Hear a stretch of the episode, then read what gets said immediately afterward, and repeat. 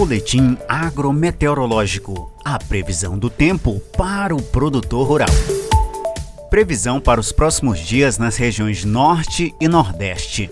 Maiores acumulados de chuva se localizarão sobre o Amazonas, Roraima, Acre e parte de Rondônia. Entre o Maranhão, Tocantins, Piauí e Bahia, a região do Matopiba, as chuvas mais volumosas ocorrerão no Tocantins e no Maranhão. Na Bahia e no Piauí, os volumes serão menores. As chuvas contribuirão para a recuperação da umidade no solo e o avanço da semeadura da soja.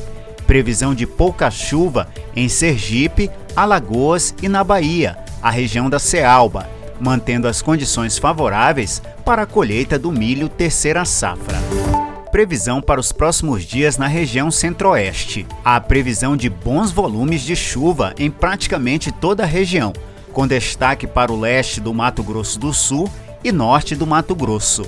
As chuvas continuarão contribuindo com a umidade no solo, a semeadura, a emergência e o desenvolvimento dos cultivos de verão. Previsão para os próximos dias na região sudeste.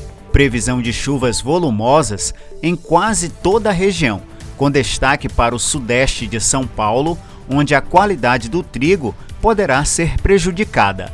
As condições hídricas continuarão favoráveis para o progresso da semeadura e o desenvolvimento dos cultivos de verão, a brotação da cana-de-açúcar e a florada do café. Previsão para os próximos dias na região sul. Previsão de chuvas volumosas no Paraná, podendo afetar a qualidade do trigo em algumas áreas. Em Santa Catarina, os volumes serão menores e no Rio Grande do Sul não haverá queda de chuva significativa. As condições de umidade serão favoráveis para a maturação e a colheita dos cultivos de inverno.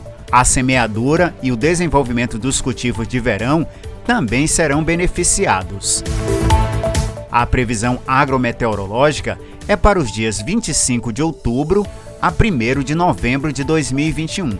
As informações do boletim são da Companhia Nacional de Abastecimento, a CONAB, e do Instituto Nacional de Meteorologia, o IMET, órgãos ligados ao Ministério da Agricultura, Pecuária e Abastecimento.